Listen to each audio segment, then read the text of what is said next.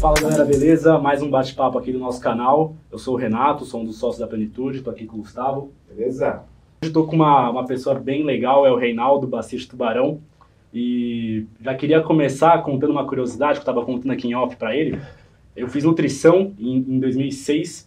E eu lembro que em 2006 eu estava procurando uma referência, um cara que trabalhasse com nutrição, com esporte.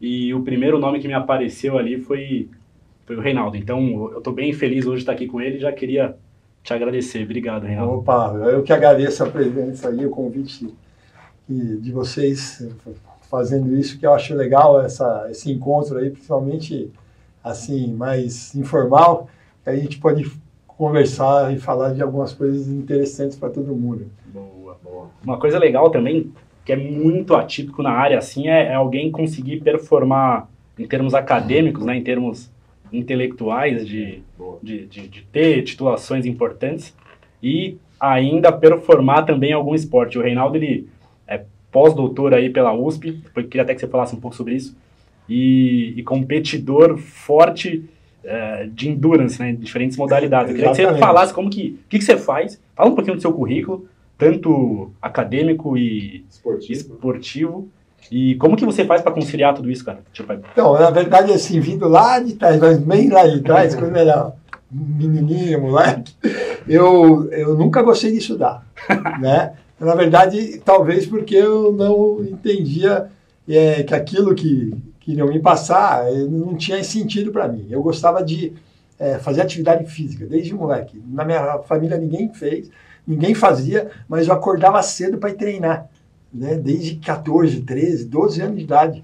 Eu ia pro, pro Centro Olímpico aqui no Ibirapuera e treinei tudo lá, tudo quanto é esporte que vocês possam imaginar. Desde atividades é, é, em grupo, como vôlei, basquete, futebol, fazia tudo isso, como individual. Então, ginástica olímpica eu fiz, eu fiz, é, lutei muito tempo boxe, né? até quase me profissionalizei no boxe, para quem não sabe, fui lutador de boxe e lutava na, num lugar que acho que a maioria no, que é mais jovem não, não sabe, vai chamar Forja dos Campeões né, que era lá na Zona Norte. Toda, acho que terça ou quinta tinha luta à noite. E eu ia lá lutar né, competitivamente e tal. Então eu fazia natação, desde pequeno fazia natação, atletismo, tá, fui para o atletismo, é, todas as lutas que você possa imaginar na época, né? Não tinha MMA, não tinha nada disso, senão já tinha feito, mas tinha é, karatê, taekwondo, capoeira, eu fazia tudo, fiz todos os esportes, passei por todas as áreas e surf foi um, uma coisa que eu fiz a vida inteira, desde 14 anos de idade, até competindo em esporte surf, pra vocês terem uma ideia. É, eu fui eu competi brasileiro de surf lá em Ubatuba, né, eu viajava todo fim de semana para a praia. Bom, então eu passei por várias é, experiências esportivas, né, até que é, depois da minha adolescência tal, eu fui prestar a faculdade, no primeiro ano de faculdade, eu fui prestar uma faculdade. Só que aí eu não sabia o que eu queria fazer. Então eu prestei sete faculdades diferentes, só para vocês terem uma ideia. Entrei em umas quatro e no fim é, eu falei, não, vou fazer engenharia. Aí meu pai falou: tá bom, você quer engenharia? Quer? Então vamos lá, eu vou te levar lá, nós vamos fazer a matrícula na faculdade. Aí quando a gente chegou na porta da faculdade, eu entrei lá. A hora que meu pai foi assinar o cheque, eu falei, eu não quero. aí, como assim não quero? Não, eu falei, não quero, eu não sei o que eu quero, não vamos fazer nada. E aí, muito bem, não fiz nada. Mas isso eu tinha, só para vocês terem uma ideia, 21 anos. Por quê? Porque eu repeti três anos na escola. Porque eu era um cara que, meu, não curtia estudar, curtia bagunça. Então, eu estudei muito tempo no Objetivo, no Colégio Objetivo da Paulista, né? Lá, né? Quem conhecia o Serjão lá, o Bedel, mais conhecido da, da, da escola, né? E eu era o terror, na verdade. E meu pai já tinha dado, assim, eu como caso perdido. Né? Larga a mão que esse moleque não vai estudar. Ao contrário do meu irmão, que sempre foi estudioso, estudou no Colégio Bandeirantes, entrou na faculdade de Lisboa e tal. Bom, resumindo, aí eu falei, não quero estudar. Aí passou um ano, eu falei, vou fazer cursinho. Aí fiz cursinho.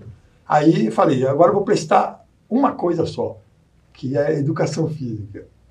e daí, de sete faculdades que eu prestei, no outro ano eu prestei uma, educação física. Eu falei, eu entro aqui, eu não vou fazer mais nada. E aí entrei na, na faculdade da Universidade de São Paulo, né? foi lá que eu me introduzi, assim, me encontrei nessa área de estudo. Aí eu entrei, é, vamos dizer assim, entre aspas, burro, né?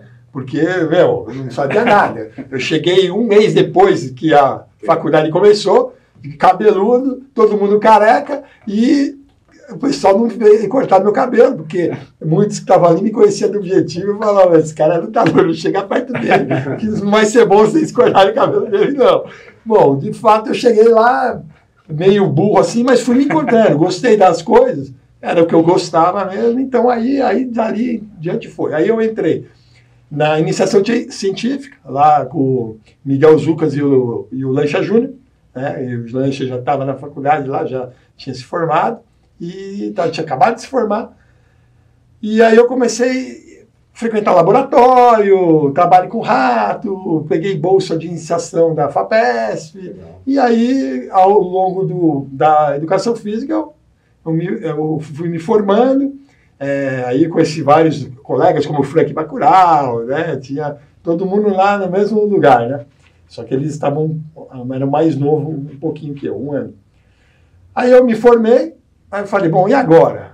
Né? Lá eu conheci a minha esposa, que eu namorei com ela desde o primeiro ano de faculdade. Aí é, ela, a gente fez a faculdade e eu falei, bom, terminou a faculdade, ela falou assim, ela falou para mim, eu vou fazer nutrição. Eu falei, então tá bom, eu vou junto. mas eu nem pensava em fazer nutrição, mas já estava meio inserido nisso, porque eu gostava muito de nutrição esportiva. É, o lanche já estava inserido nisso e eu estava junto com ele, então a gente foi lá e entramos na faculdade de nutrição. Mas aí não foi na USP, foi na faculdade, da universidade, que é a universidade hoje, na época era a faculdade em Bi Morumbi. Eu fui, acho que a primeira turma. Né? De, de nutrição lá da É. Então entramos lá, só que era aquele negócio, né? É, eu já estava na Universidade de São Paulo, estudava bastante, estava no laboratório. Aí quando entrei para fazer nutrição, para a gente assim foi uma coisa do outro mundo, porque o professor que estava dando aula ali sabia menos do que a gente, ah. né? Não querendo me gabar, mas Não, é é, era assim. Então, principalmente nas áreas que eu mais gostava, fisiologia, bioquímica, é, então, as pessoas iam falar em nutrição exercício, não sabiam nada de exercício. E a gente já é expert em exercício, uhum. né? mesmo porque eu já estava inserido em qualquer tipo de esporte e eu estava começando a fazer triatlo né? uhum. nessa época. Né? Antes disso, eu não queria fazer triatlo, porque eu falava, eu não vou usar esse shortinho colado aí, coisa de. Né? Eu não uso essas coisas, eu sou lutador, não sou. Vou usar é, é, calça colada, não, para com isso né? Eu tinha uma versão, é, um preconceito, mas no fim acabei usando um short colado e tal, e fui para o triatlo. E ao mesmo tempo fui fazendo a nutrição. Aí na nutrição, aí o negócio é, foi deslanchando, mas o que eu aprendi mesmo de nutrição esportiva, aí agora que entra, né? Foi a prática, na prática, né? Principalmente naquela época, isso eu estou falando de 1900 e 91 que eu entrei na faculdade de nutrição, mas entrei em 88 na educação física. Caramba. Tá? Aí, como não tinha nada de nutrição esportiva na época, acho que tinha uma nutricionista que era mais conhecida, a Patrícia Bertolucci, né? que tava, era um pouco mais velha que eu, mas ela era só nutricionista. Então, ela ainda era limitada nessa coisa de nutrição, atividade física. Então, aí, eu fui me especializando mais, aí fui aprendendo, então, na prática e nos, no laboratório. Porque aí eu entrei, é, terminei a faculdade de, de, nutrição e já entrei direto no mestrado. Né? Aí eu comecei a fazer mestrado com o Luiz Fernando Bicudo Pereira Costa Rosa, o GG, famoso GG, né, que faleceu em 2005. É, aí eu, ele era muito inteligente, o, o GG, né, que foi aluno do Rui Cury. E aí eu, nutrição e suplementação, esse era o foco da brincadeira. Nutrição, suplementação e exercício físico. Sempre, sempre, todo mundo que comenta da nutrição, né, vinculada ao esporte, sempre começou pela suplementação, né? Todo, todo mundo fala, pô, suplementação foi que deu start, suplementação que deu toque. É, que na verdade, assim, é, o, o, a suplementação é uma coisa que é, pouca gente conhece. Hum. Até hoje ainda é pouco conhecida. Estou é, falando no geral. geral. É, muito, é, muito disso é em função assim. É, todo mundo repete reproduz a mesma coisa e ninguém sabe o que está falando. Né? Então, e outra, é, o contexto que as pessoas aplicam é muito limitado, porque elas não enxergam o, essa, é, essa, vamos dizer assim, é, essa especialidade é, como uma coisa maior e que você consegue encaixar em várias situações diferentes e, e dependendo da situação, é, aí eu vou explicar para vocês o que, que eu estou chamando de situação. É assim, é, como você aprende a manipular em termos de é, suplementação, né, determinados é, nutrientes, por exemplo, uma creatina, uma HM-beta. Como é que isso funciona? Aí, a, o que a maioria das profissionais, principalmente nutricionistas e médicos também, até professores de educação física, enxergam isso de uma forma muito é, restrita. E o que eu estou querendo dizer é o seguinte: é, o, a pessoa parte do suplemento, né, entendimento do suplemento para tentar aplicar, quando na verdade, é, na minha visão, né, em minha opinião própria aqui, é ao contrário. Você tem que partir é, não do suplemento. Né? O suplemento está lá. Ele é uma ferramenta que você vai usar para algum fim específico. E esse fim específico é parte do indivíduo. E esse indivíduo pode ser qualquer um. Por quê? Eu posso usar o suplemento para você, que é uma pessoa que não treina, não faz exercício. Eu posso usar o suplemento para você, que é um cara que tem alguma comorbidade, algum problema é, de saúde. Eu posso usar o suplemento para uma pessoa que está dentro do hospital, numa UTI.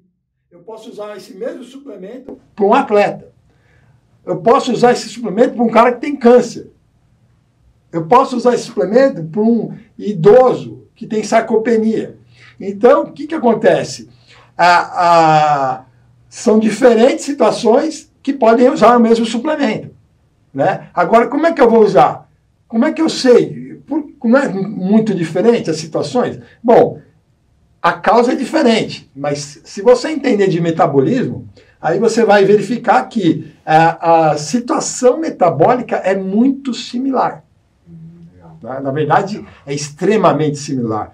Eu comparar um atleta numa atividade física intensa e prolongada com um cara acamado, politraumatizado ou um cara que sofreu queimadura em grande parte do seu corpo. A, o, o, estímulo que levou cada um desses caras a ter esse metabolismo é, modificado foi diferente, mas o metabolismo modificado é o mesmo porque envolve o mesmo padrão metabólico. Aumento de hormônio catabólico, né? É, catabolismo proteico, catabolismo geral, liberação de substâncias, é, citocinas pró-inflamatórias, quimiocinas, é, tem uma série de eventos metabólicos que são extremamente similares. Inclusive, é, agora, só pegando o gancho para falar uma coisa que está em alta, é falar de Covid. Covid-19. Bom, é uma doença, certo? Como uma gripe, como outras doenças, que tem suas particularidades. Mas o que mais é, é, deixou a população médica assim, é, meio que perdida, foi os eventos metabólicos que, a, que, a, que essa doença causa. Uhum. Por quê? Porque, assim, é, como eu falei do suplemento e daquele cara que vai usar o suplemento, então tem que partir do cara para o suplemento. A mesma coisa eu vou usar é, a ideia do Covid para o metabolismo. Porque assim, o Covid é uma doença diferente, perfeito, diferente de outras. Mas os eventos metabólicos são similares. Então o que acontece? As pessoas estão é, morrendo muito de Covid, mas na verdade, é, é na prática, elas estão morrendo dos eventos metabólicos causados pelo Covid, que é um pouco diferente. Mas esses eventos metabólicos causados pelo Covid são os mesmos eventos que outras doenças causam, que a atividade física causa que, que a gente, a hora que pegar a linha e puxar, vai chegar no mesmo ponto. Mudança no padrão é, de liberação de citocinas, então você tem aumento de TNF-alfa, interferon gama, uma série de é, citocinas pró-inflamatórias que vão estar presentes no Covid-19 e que vão se exacerbar, dependendo é, de como o organismo vai lidar com isso, de uma forma que vai causar uma tempestade metabólica e vai levar esse cara para uma intubação e talvez até a morte. Entendeu? Mas isso na medicina já é conhecido. O problema é que o que, que acontece, na minha visão, aqui ó, eu não sou médico, nada disso, mas eu estudo. Então o que acontece? É, a visão seria o seguinte: é, saber que o Covid é uma doença diferente, mas que a grande causa da piora do quadro, da levar o cara a óbito, tem a ver com os eventos metabólicos que estão relacionados com o sistema imune, coisa que a gente já conhece. Então, é, o que, que os caras têm que prever? Tem que prever antes. Então, é aquela ideia da caquexia. Vocês já ouviram falar que a caquexia, que é a perda é, exacerbada de massa muscular, com ou não a perda de gordura corporal. Que tem ligação direta, por exemplo, com algumas doenças. Câncer. Então, tem câncer que gera caquexia e tem câncer que não gera caquexia. Então, existe é, esse quadro metabólico multifatorial que se chama caquexia do câncer.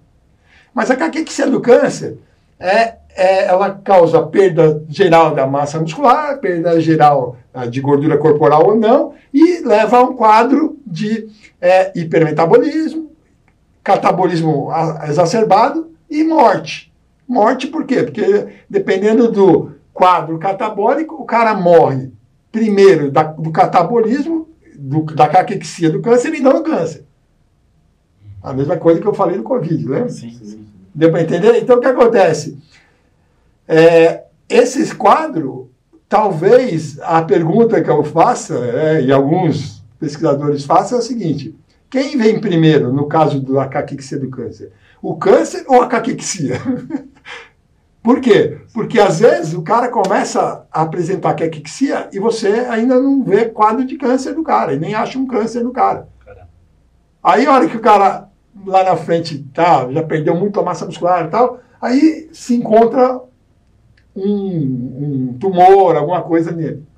Então, se isso é, acontece, significa que se a gente é, monitorar marcadores específicos, a gente consegue prever ou antever um quadro mais complicado, tanto no câncer com caquexia, quanto no Covid, Qualquer quanto em várias coisas. Então, as, é, é uma coisa a se pensar. Né? Você falou uma coisa, é, só voltando aqui, tá, mudei de assunto. Eu estava falando uma coisa, não, não. uma parte informal e acabei entrando numa parte é, legal, é, legal. muito específica, mas depois a gente volta lá não, na continuidade do que eu estava é falando. É no começo do lanche, né? A gente estava conversando aqui até em off é, a USP lá na, na, na, educação física acho que formou aí uma galera que a gente tem como professor hoje aqui na Plenitude e tá aí, né?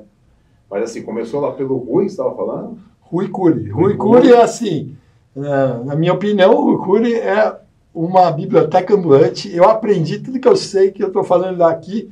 É, lógico, eu fui, fui é, fazendo links, melhorando, mas tudo que eu aprendi aqui é, eu devo ao Rui Cury. Depois vem o lancha. Então, o Deval Rui Cury, por quê? Porque, além de eu ter sido é, orientado por ele, ele orientou muitos caras que são meus colegas e muitos caras que deram aula para mim. Então, é uma cascata de aprendizagem que Legal. foi se desenvolvendo através do laboratório do Rui Cury. Então, o Rui Cury, é, Luiz Fernando Bicuro Pereira Costa Rosa, é, a Marília, que é mulher, foi mulher do Luiz Fernando, o Lancha Júnior, que veio de lá também, o, o Frank Bacurau, o Marcelo Saldanha, e assim vai, entendeu? Então, é, aí você. É, lógico, cada um tem suas particularidades, mas no geral, esses caras é, eu considero assim, dentro da maioria aqui, os melhores em cada área que cada um atua, entendeu?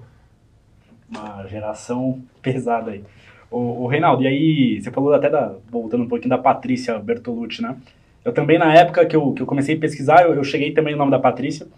E a Patrícia trabalhava com futebol na época, né? Isso. E você também trabalhou com futebol. Trabalhei. Como foi essa experiência aí? Você trabalhando em São Paulo, né? Então, eu trabalhei muito tempo no São Paulo. Na verdade, na época, o Lancha Júnior foi convidado para é, atuar lá dentro do São Paulo Futebol Clube, lá no CT, lá que era lá na. Não era na Barra Funda. Era na Barra Funda. Era na Barra É, Funda. você Ah, teve- era- depois foi Cotia. Né? É, era na Barra Funda. E aí ele me chamou e chamou mais uns, alguns colegas, porque precisava de mais gente para a gente organizar tudo, porque né, era um clube de futebol e não era só com, a, com, a parte, com o pessoal da, da primeira linha, né? Os profissionais também eram as outras categorias que Claro. estavam lá no Morumbi, né? E aí eu acabei indo, trabalhando com eles, aí no, teve uma época que o Lancha Júnior saiu e aí ficou, acabou ficando só eu lá. Em que ano isso daí, mais ou menos? Ó, 90, e- acho que 5, 6 e 7, nessa faixa. Foi campeão? Né? Né? Então, foi campeão, ganhou, foi a fase que o São Paulo mais ganhou Ganhou, título. né? E eu viajava com, com, as equi- com a equipe de avião, ia com todos os atletas, o, o goleiro lá, que- Sene. O Zete. é o Ceni. Ele era o segundo ou terceiro goleiro. Antes era o Zete, tinha outros lá, tinha mais um outro que eu esqueci o nome. O que, que era? Ele era um latino-americano lá. Rojas. Rojas. Então era o Rojas, Zete e o. Rogério Ceni, né? E o Ceni era, nem era ainda, Era moleque. era moleque, pouco conhecido. Aí eu trabalhei lá com, com o nosso o treinador lá, o. né, o Tele Santana e o Muricy. Muricy. O São Paulo tem que contratar o Reinaldo Júnior. Aquela época era boa. Então, ali, assim, é lógico que futebol, é, eu vou falar que é um esporte que a gente tira do É, perto dos outros né? esportes. Destoa, né? Estou por vários motivos, não, vou nem, não vale a pena nem falar que eu. Aí a gente só vai falar de futebol. Mas, assim, na área de nutrição, na época, ainda dentro, na época, 96, ainda dentro de uma equipe de futebol, o negócio era assim. É, ninguém dava valor, ninguém dava bola. né? Hoje se dá mais bola para isso do que antes, tanto que eu atendo muitos jogadores de futebol que é, jogam no exterior tal, e eles me procuram aqui. Né? E eu atendo eles via online, aqui. Por quê? Porque esses caras são resquícios daquela época que chegaram neles e eles até hoje dão valor. Os caras tomam suplementação e tal, mas não é via clube, é via ele próprio. É, pessoa física, é diferente. Entendeu? Aí o cara compra ideia. Mas na época via clube é, dif- é diferente, ainda mais fazer o, o cara do clube comprar todos os suplementos que você quer passar para ele. Eu- a única coisa que eu lembro assim de uma do Tele Santana é um- ele dando uma força que acho que a- mesmo ele mais velho que todos, ele ainda acho que ele acreditava em uma coisa positiva nesse sentido. Então, uma vez o campo de futebol ele me chamou dentro do- lá no campo, no treinamento, parou todo mundo e falou: ó, esse aqui é o nosso nutricionista Ah, que legal. e é, ele vai, ele que manda dentro daquela cozinha, né? Então Quis sair de lá. é, não, não vamos lá, é, vamos ter que seguir o que ele vai falar. E aí ele, ele me pedia a, a composição corporal mensal de todos os jogadores e para colocar no quadro lá e quem tivesse acima Tivesse gordinho. põe lá o valor em vermelho para os caras né, ficarem meio chocados. Né? Visionário. É, é, é visionário. Na época ele era visionário mesmo. Isso aí, é lógico que para você mudar essa, essa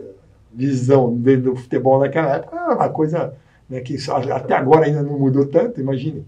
Mas o cara era um visionário. Então, para ele, eu tiro o chapéu para ele por causa disso. Entendeu? Pô, muito legal. O, o Reinaldo, e aí voltando para aquele assunto de rotina, cara, isso é uma curiosidade minha mesmo, né? Que eu, eu sempre tento aumentar a produtividade, trabalhar, estudar. Cara, como que você chegou no pós-doutorado e como que é a sua rotina de treino aí? Então, é, assim, na verdade, assim, é, como você pode já perceber, eu sou um cara que sou inquieto, né? Eu sou ativo e sempre quero abraçar o mundo de uma vez só. Mas eu, eu organizo meu tempo, entendeu? Então, desde a época que eu estudando mestrado, doutorado, pós-doutorado na USP, eu tinha a- o hábito de, por exemplo, chegava lá, começava lá no laboratório umas 8, 9, eu chegava às quatro e meia da manhã lá na USP, treinava, depois ia pra, lá para a USP, tomava meu banho, café e depois já estava no laboratório. Aí ficava até meio-dia, até a hora que dava o horário de meio-dia, eu saía, ia treinar de novo, voltava para a sessão da parte da tarde e depois é, ou treinava de novo ou não, depende do treino. E às vezes eu voltava para casa correndo. Né? Para fazer o final. Para fazer, é, porque aproveitar o tempo, né? Porque você é, tem que potencializar. Boa, então, meu consultório aqui, na, aqui no Itaim, as, é, na época que minha mulher também é, atuava no consultório, a gente vinha lá da Grande Viana, que eu moro na Grande Viana, para Itaim, vinha num carro só. E na hora de voltar, ela voltava é, dirigindo o carro e eu voltava correndo. É, para quem não é de São Paulo e não conhece, a Granja Viana é, é, é, fica em Cotia, né? Uma cidade próxima, uma cidade vizinha e, pô... É, da minha casa até a porta do meu consultório, 35 quilômetros. Então, às vezes, eu voltava correndo. O que, que eu estava fazendo? É, eu ia ficar no trânsito, que perdia nesse horário, uma hora seis horas, uma hora e meia. Então, eu aproveitava essa uma hora e meia já estava correndo. E eu acrescentava mais um pouco. E chegava em casa correndo, entendeu? Então, assim, é uma forma de você potencializar o seu tempo, porque Sim. vai ficar perdendo tempo, né? E ao, e, ao, e ao, mesmo tempo tinha que estudar, né? E tinha que render no estudo. Então, o que acontece? A suplementação é importantíssimo para isso, porque assim, se eu fizer um treino que eu faço lá de manhã, e eu continuo até hoje fazendo quatro e meia da manhã, acordando para ir treinar. Aí depois tinha que chegar no consultório, né? Ou estudar, ou, ou montar uma palestra eu tenho que estar concentrado. Tá então eu tenho que tomar meus suplementos, minha alimentação, tem que ser bem regular, porque senão eu não vou conseguir render. render. E eu tenho uma coisa em particular, eu quando eu estudo alguma coisa, eu, eu, eu peguei isso lá da, quando eu fazia faculdade, porque eu não tinha tempo de estudar, porque eu de manhã eu estudava na USP, né? A USP era era período integral, porém a aula ia até umas três da tarde. Tal. Aí depois saía e ia trabalhar em academia. Eu dava aula de musculação, então eu já dei aula de musculação, já montei sala de musculação, já fui é, coordenador de musculação, de natação. Então eu dava treino de natação, de musculação, de uma série de coisas nas academias. E não era em uma só, era em duas. Eu saí de uma e ia para outra. Né? E aí, na, na época, e aí eu treinava. Aí não tinha tempo para estudar, mas na verdade eu tinha tempo. O que eu fazia? Chegava em casa, né, pela, lá pelas 10 horas da noite, 11 horas, jantava, né? Minha mãe já deixava lá minha comidinha pronta. Aí eu dormia, porque eu estava com sono, que eu morto, porque acordou cedo. Dormia até é, mais ou menos umas três da manhã, acordava e aí estudava e depois ia para a faculdade, de novo. Então, quando eu ia fazer prova, eu sempre aprendi, a, assim, foi meu, meu mecanismo, era, eu sempre estudava antes da prova. Não dava, eu, eu prestava atenção na aula. Assim, a aula para mim era um estudo real. Mas quando eu ia fazer uma prova, eu sempre acordava na madruga e ia lá fazer a prova. Entendeu? Estudava e já ia para a prova. Chegava entendeu? fresquinho. Né? Chegava fresquinho. E assim eu aprendi a fazer isso, legal, entendeu? Legal. Então, assim, por exemplo. técnica boa. Técnica boa. E eu sou um cara que, sim, eu, eu gosto de. Eu faço só antes, entendeu? Então, por exemplo, essa noite, eu, ontem eu fui do consultório, treinei quatro da manhã tal, aí ainda não tinha terminado a minha apresentação que eu vou, vou fazer. Agora, que vai ter uma aula agora. Aí cheguei em casa, o mesmo esquema. É, jantei, Aí daí, você come e você tem sono. Aí vamos dormir. Reloginho ali, três da manhã, pum, acorda, aí termina de fazer o que tem que fazer e já vem direto para cá, entendeu? Não é, porque, mas aí você tem que entender o seguinte: tem uma coisa que aí a ciência explica, né? Os grandes estudiosos, eles não dormiam, eles tiravam é, sonecas, né? É, cochilos, que, de várias, várias vezes ao dia porque isso é, faz com que ele renda mais e perca pouco tempo.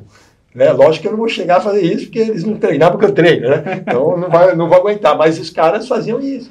Né? Os, grandes, os grandes cientistas e tal. Então o cara tá lá, quantas horas dormiu na noite? Não, às vezes ele passou a noite inteira estudando, fazendo as coisas dele, aí depois aí ele vai sair da sala, 15 minutos, meia hora, acorda, continua, depois lá mais 15, isso é uma forma de. Né?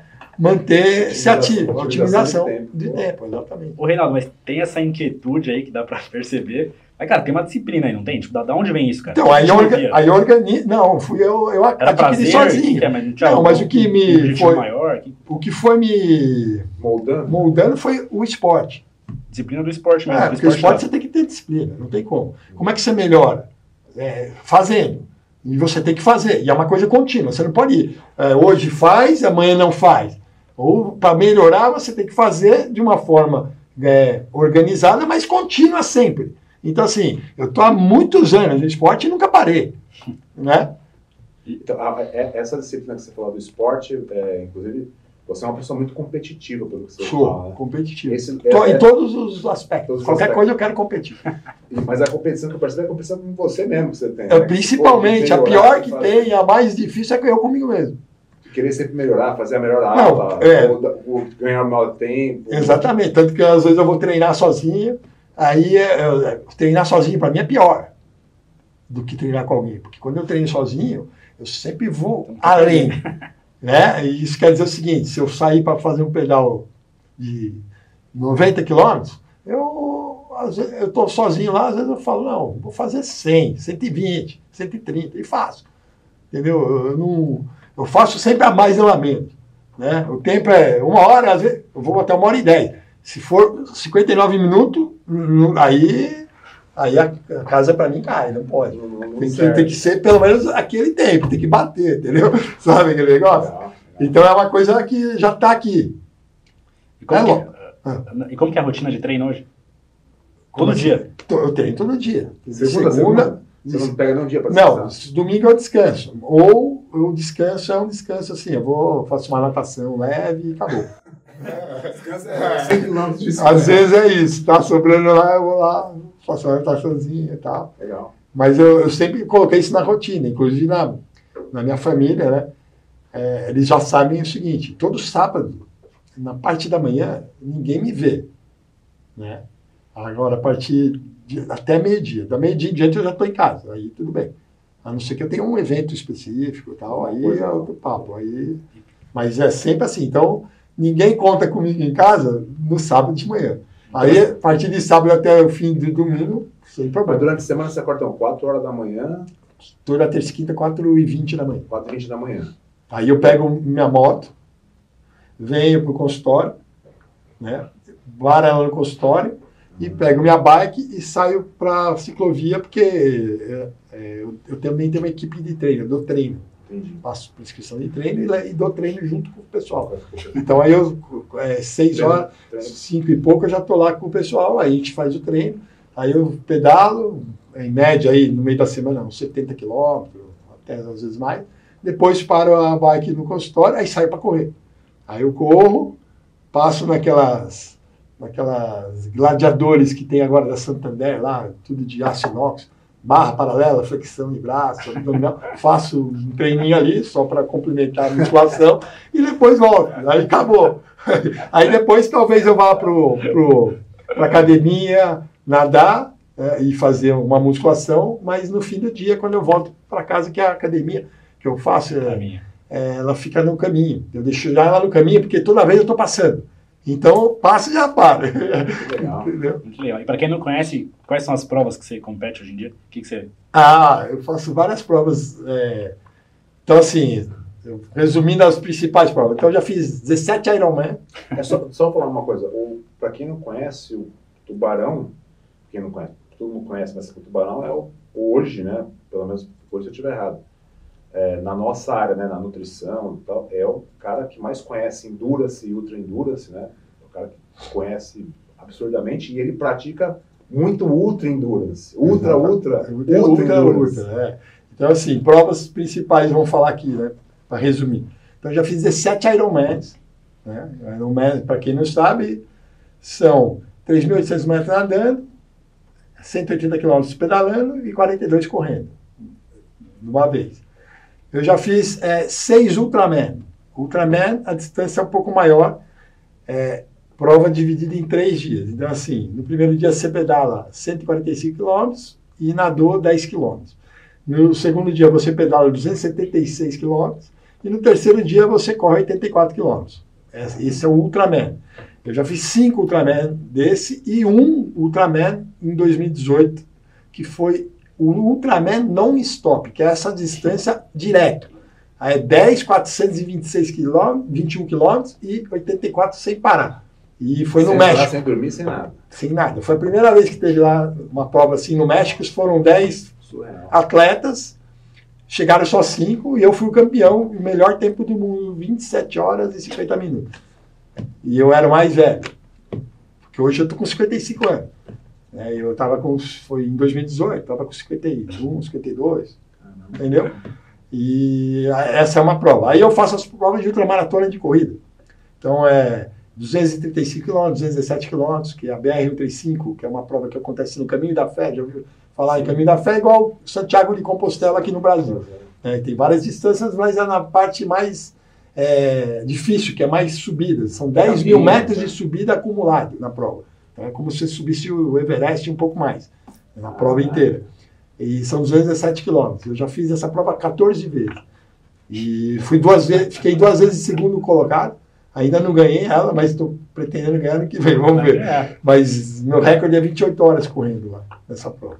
E a Ultramaratona dos Anjos eu fiz quatro vezes. Fui campeão em 2014, são 235 quilômetros é, aqui no é, Passa Quatro, Minas Gerais. É uma volta que dá ali uns caminhos meio. Legal. Fora a natação, né? Já fiz um Ultraman levando cadeirante. Caramba. É, tem até um filme aí, depois, se quiser, a gente legal, passa. Legal. Tá no. Tá, no, tá na internet. É, oito minutos de filme. Rapidinho, é legal. Essa prova eu fiz levando a deputada é, federal Mara Gabrilli, que é minha amiga há muitos anos, antes de ela ficar tetraplégica, eu levei ela na natação. Então, é, essa, essa, prova eu fiz um projeto. É, imagino. Eu que fiz o projeto, até o material a ser usado. O problema é que eu não tinha muito dinheiro, e então faltou é, um material mais adequado na parte da bicicleta. Mas na natação eu inventei uma parafernália lá, que é um catamarã, porque a Mara Gabriele queria fazer a prova comigo na água, só que ela queria ir dentro da água. Caramba. Aí a coisa complica para mim, Caramba. porque ela dentro da água, a rasta é muito maior. Nossa. Então eu inventei um catamarã, vocês, para quem não sabe, são duas bananinhas ligadas a duas, duas estruturas, né, uma do lado da outra, e em cima era como se fosse uma gaiola, e aí tinha cordas que amarravam ela, e ela ficava pendurada na gaiola dentro da água no meio do catamarã. Aí, nas gaiolas, eu instalei dois é, refletores, é, tipo espelho de carro, e no meio colocamos um Bluetooth para ir ouvindo o som.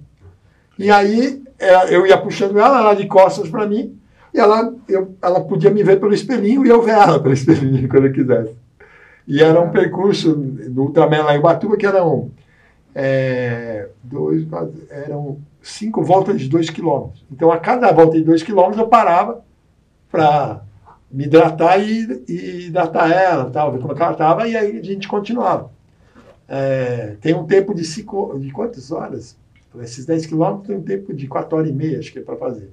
Eu fiz é, dentro, antes, fiz com 4 horas. Fiz antes do tempo. Os caras achavam que eu não ia fazer. Eu fiz e terminei e saí.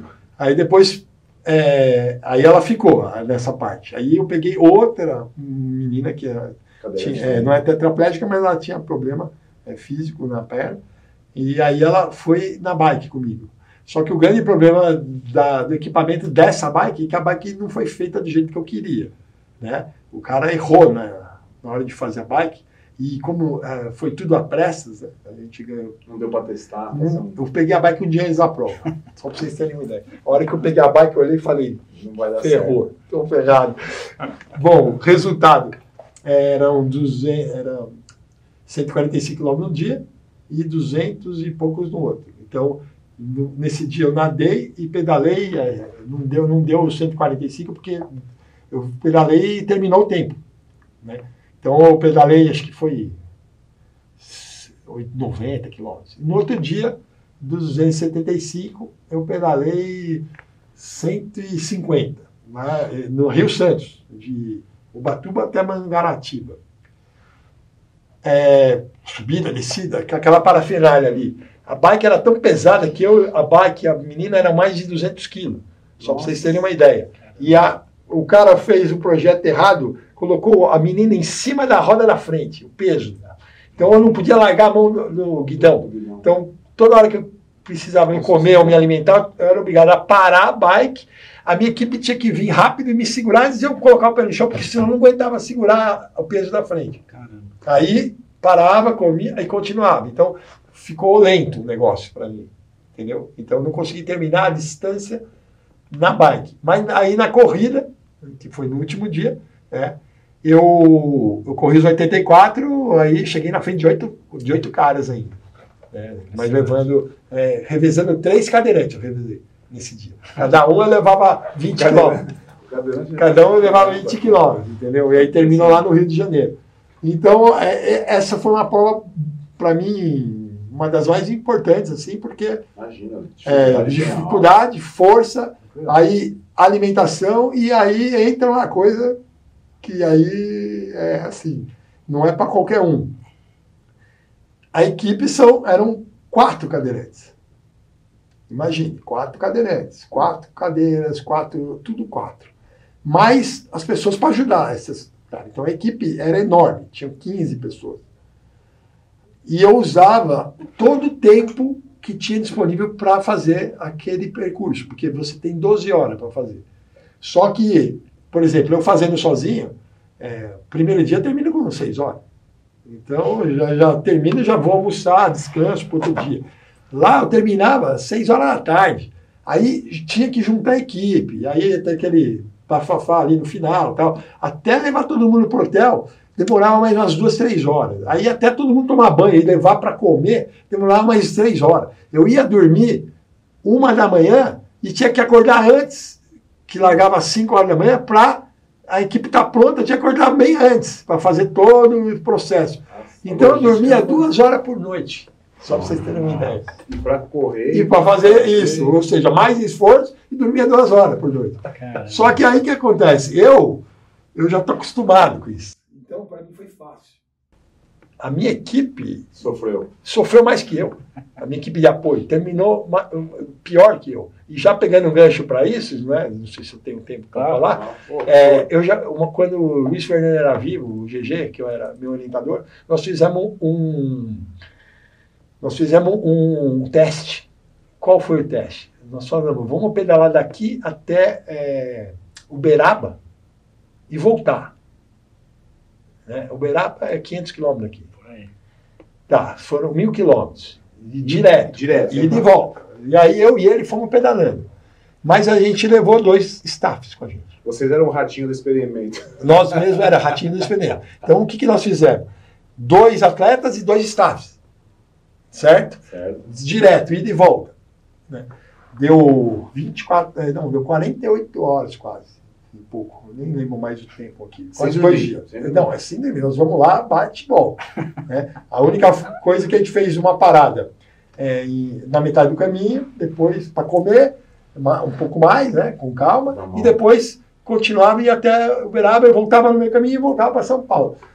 E aí a gente coletou sangue nosso, dos atletas e dos staffs. E fomos ver os parâmetros, é, marcadores de lesão, marcadores de inflamação, citocinas pró-inflamatórias e tal. E aí, no final de tudo, resumindo, o mesmo estresse que o atleta sofreu é o mesmo estresse que o staff sofreu, caramba. metabolicamente falando. É, voltando àquela história que eu expliquei para vocês no começo. É, estímulos diferentes, metabolismo se comportando da mesma forma. É porque o metabolismo é um só. É isso que eu quero dizer para vocês. Entendeu? Então, é, todos, os, todos os sujeitos estavam é, com marcadores de estresse alterados. Porém, o nosso era por causa do treino. E o deles era por causa do estresse psicológico, sem dormir, não sei o quê. Preocupação.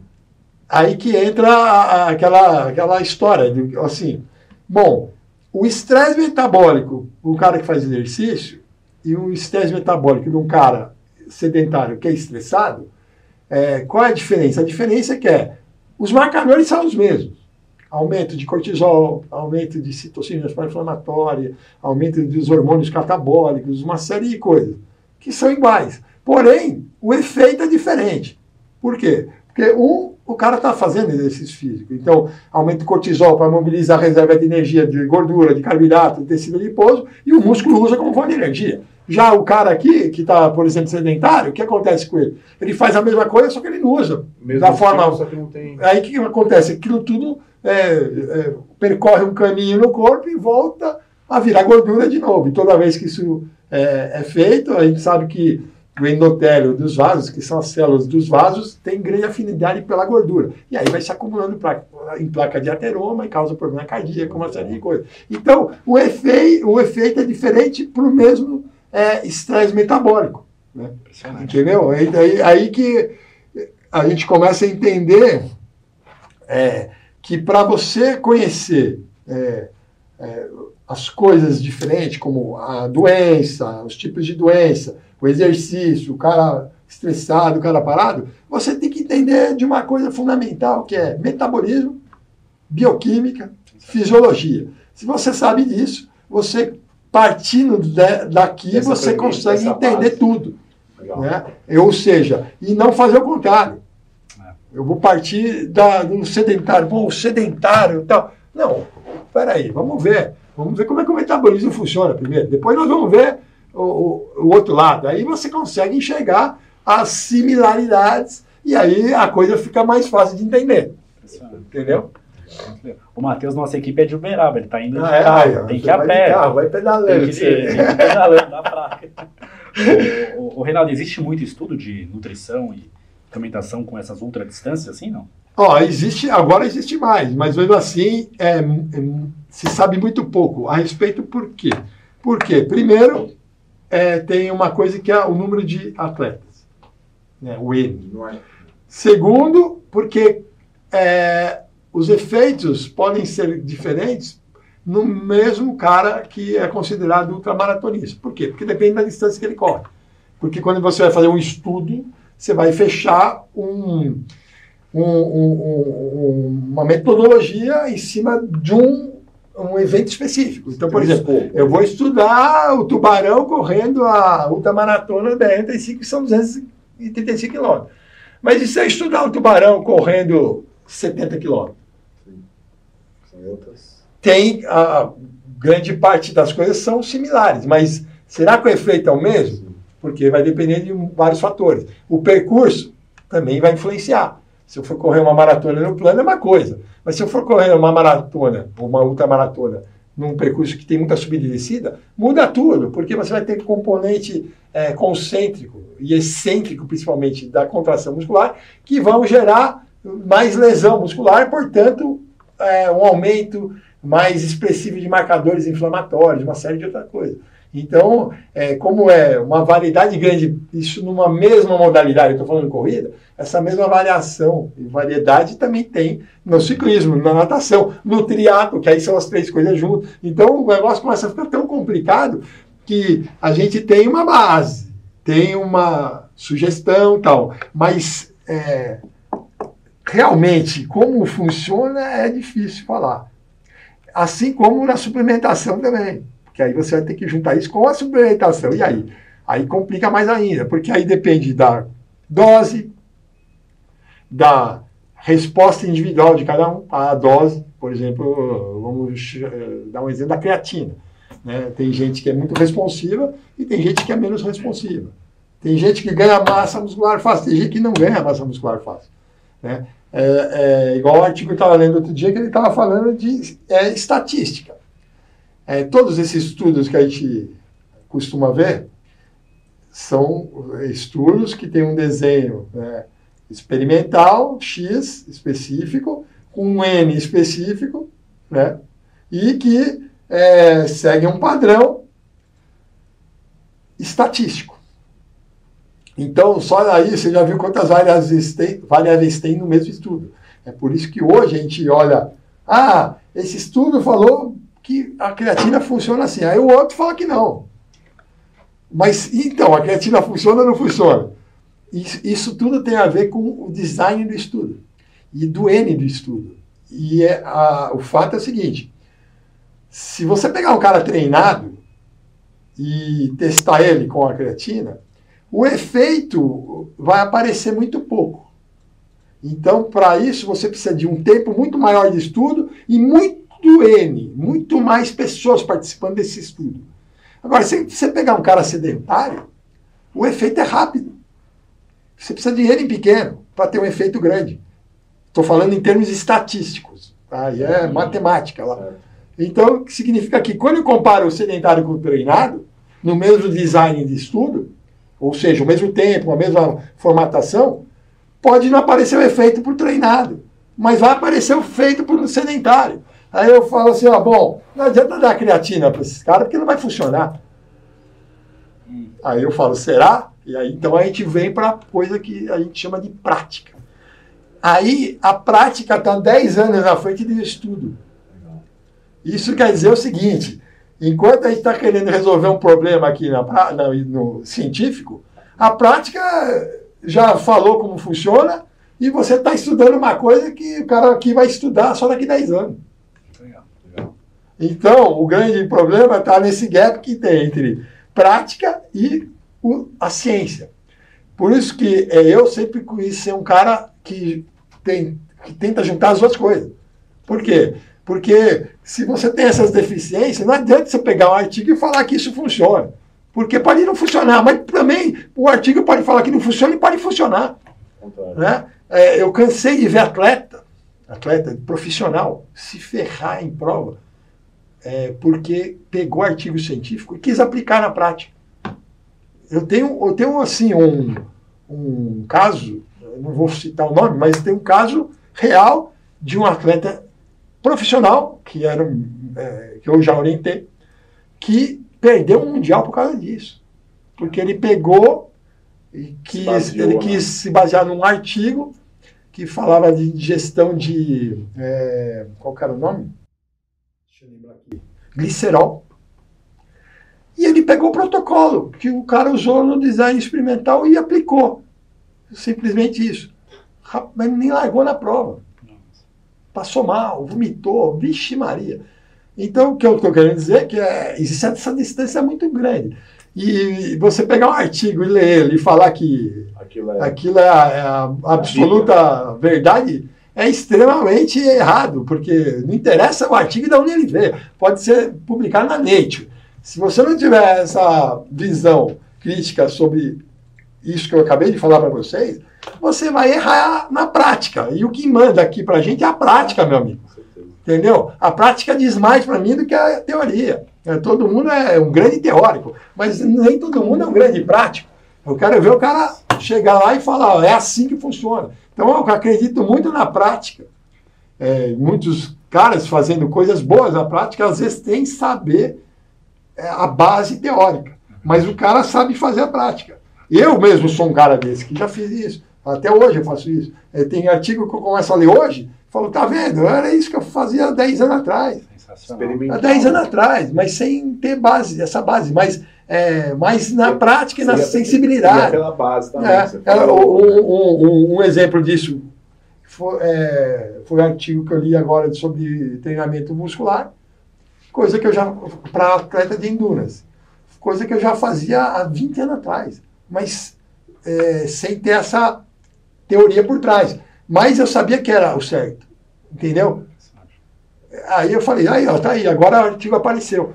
Tá vendo? Demorou 20, 10 anos, 20 anos para os caras enxergarem isso. É isso que eu falei da prática e da teoria. Esse gap. Prática e teoria. 10 anos na frente a prática. No mínimo. Ou mais.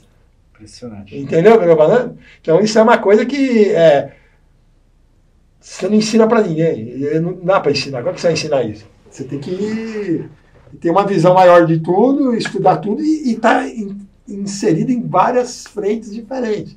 É isso que eu sempre gostei de falar. Então, eu estudei, mas só hum, não adianta falar.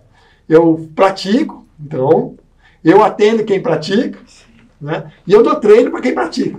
Fecha o circuito todo. Né? É. Aí eu consigo enxergar melhor todo esse contexto. Esse é o, é, o grande problema é esse, enxergar melhor o contexto. É isso que eu quero dizer. Resumindo aqui. Perfeito. Uma hora de bate-papo. Tem alguma consideração aí? Não, eu só tenho que agradecer. Sei, até o professor vai gravar aula agora. Aqui. É, eu só, eu só não terminei de falar onde eu estava, porque eu parei eu estava na faculdade. Ah, é verdade. É verdade, né? é verdade. Não, mas vou resumir, daí depois eu fiz mestrado, né, mestrado com o Luiz Fernando. Doutorado. É, mestrado, minha tese, de, minha dissertação de mestrado foi com sistema imune, suplementação de aminoácidos de cadeia ramificada e exercício. Fiz com atleta. Depois eu fiz doutorado. Fiz com creatina, lesão muscular e atleta, exercício. Tudo fazendo com Ironman, provas longas. Usei 114 atletas. Depois eu fiz o pós-doutorado com sistema imune, exercício em pacientes com câncer. Estudei a microbio, o infiltrado tumoral, né? as células imunes dentro do tumor, como é que elas se comportam frente ao exercício físico, para aqueles é. caras que fizeram e não fizeram exercício físico. E muda tudo. E tudo isso tem a ver com tudo isso que eu falei até agora, com o atleta, com o cara doente, com o cara é, caquético, com o cara com uma série de outras doenças específicas. E aí você pode extrapolar isso para todas as doenças que você pode imaginar, inclusive Covid que causa uma grande perda de massa muscular rápida. Mas por que isso? Ah, porque o fator que causa isso é o mesmo. Por exemplo, TNF-alfa, que é uma citocina pró-inflamatória. Assim, é, é, é, mais simples, mas muita gente não conhece. Até muito médico não sabe do que é, que é isso. Entendeu? Até, por exemplo, rabdomiólise. Já ouviram falar rabdomiólise? Muito médico não sabe o que é isso. E muito médico não sabe tratar o cara com rabdomiólise porque nem sabe nem identificar. E muito cara pode morrer por causa disso. É, impressionante. Eu já vi médico tendo rabdomiólise. Caramba, caramba. Sabe por quê? Porque tomou mais de 10 Advil numa prova. Caramba. Ou seja, é médico. É, é médico. Aí que tá. O que eu estou querendo dizer assim, eu não estou falando que médico é ruim. Tá cheio de médico aí. Nossa, excelente. É, excelente. O grande problema é, não é só do médico, de todas as áreas é enxergar as coisas assim, ó. Esse é o grande problema. O cara é, é assim, ó. Ele funciona aqui. Olhou para lá, ó, não sabe mais o que faz. Porque não entende. Porque ele só olha aquilo. Quando, na verdade, se vai tratar uma pessoa, metabolismo, tudo, o negócio não é assim. O negócio é, quanto mais amplo for, melhor. Assim como se eu for dar um treino para um atleta, a mesma coisa. Eu não posso chegar assim no treino. Tem que chegar tudo. Né? Eu, eu vou olhar para o treino dele, não no dia que ele treina, vou olhar o programa de treino, porque o programa chama treinamento. É um negócio a longo prazo, não é um negócio num, num momento específico. Agudo. Né? Entendeu? Aí é isso. Impressionante. Reinaldo, só te agradecer mais uma vez por esse bate-papo. Opa, obrigado aí, eu é, que agradeço. Como eu falei no começo, eu desconheço alguém que junte tão bem, bem assim a parte teórica com a prática. Pô, Reinaldo, ele, como ele falou, ele chegou no pós-doutorado, tem duas graduações, então de teoria ele manja muito, de prática ele prescreve treino, prescreve alimentação para ele mesmo, para os outros, enfim. É, atuou em consultório, academia, praticou diversas modalidades, teve loja de suplementação, que a gente acabou nem comentando. Enfim, é, então é um prazer aí ter você com a gente, que nem eu falei, acho que que eu desconheço alguém que conheça tão bem, que junte tão bem aí teoria e prática. Então. É, e mesmo assim eu adianto para vocês que a gente está sempre aprendendo. Com certeza. Não é? Eu não sei tudo, mas aí, se você tem essa visão e a base, você resolve qualquer problema. Igual diz, dizia meu orientador, que eu assim respeito muito e gosto muito dele, o Rui Cury. Ele falou, falou para mim uma vez assim, ó, Tubarão, você vai virar doutor, cara. Sabe o que é isso ou não? Eu falei, doutor, né? Doutor é doutor. Ele falou, não, doutor é um cara que, é, ele, quando ele vira doutor, ele tem que estar preparado, e, e na verdade a formação teórica é essa. Você está preparado para resolver qualquer problema, sendo da sua área ou não. É só te dar a ferramenta que você tem que resolver. Você fala aqui, ó, tá aqui, ó, tubarão. Isso aqui é, pra, é um projeto para você montar a administração de um consultório X. Bom, mas eu não sei administrar. Não, você não é doutor? Então agora é com você. Porque o doutor, o que, que ele aprende? Aprende a, a pesquisar, fazer pesquisa, olhar os artigos e olhar eles da forma que eu expliquei para vocês. Não é acreditar em tudo, é entender que tem tudo tem sua limitação e que talvez na prática isso não funcione, que é o mais importante, entendeu? O grande problema é a prática. E aí, como é que funciona na prática? A teoria é linda, todo mundo fala bonito, tem o roteirinho lá, maravilhoso. Eu gosto de ver e participar de muito congresso porque, pô, é uma coisa de outro mundo. Tudo é lindo, maravilhoso. A hora que você vai para a prática, meu, você puxa o freio, esquece 90% daquilo, porque o que funciona é só 5%.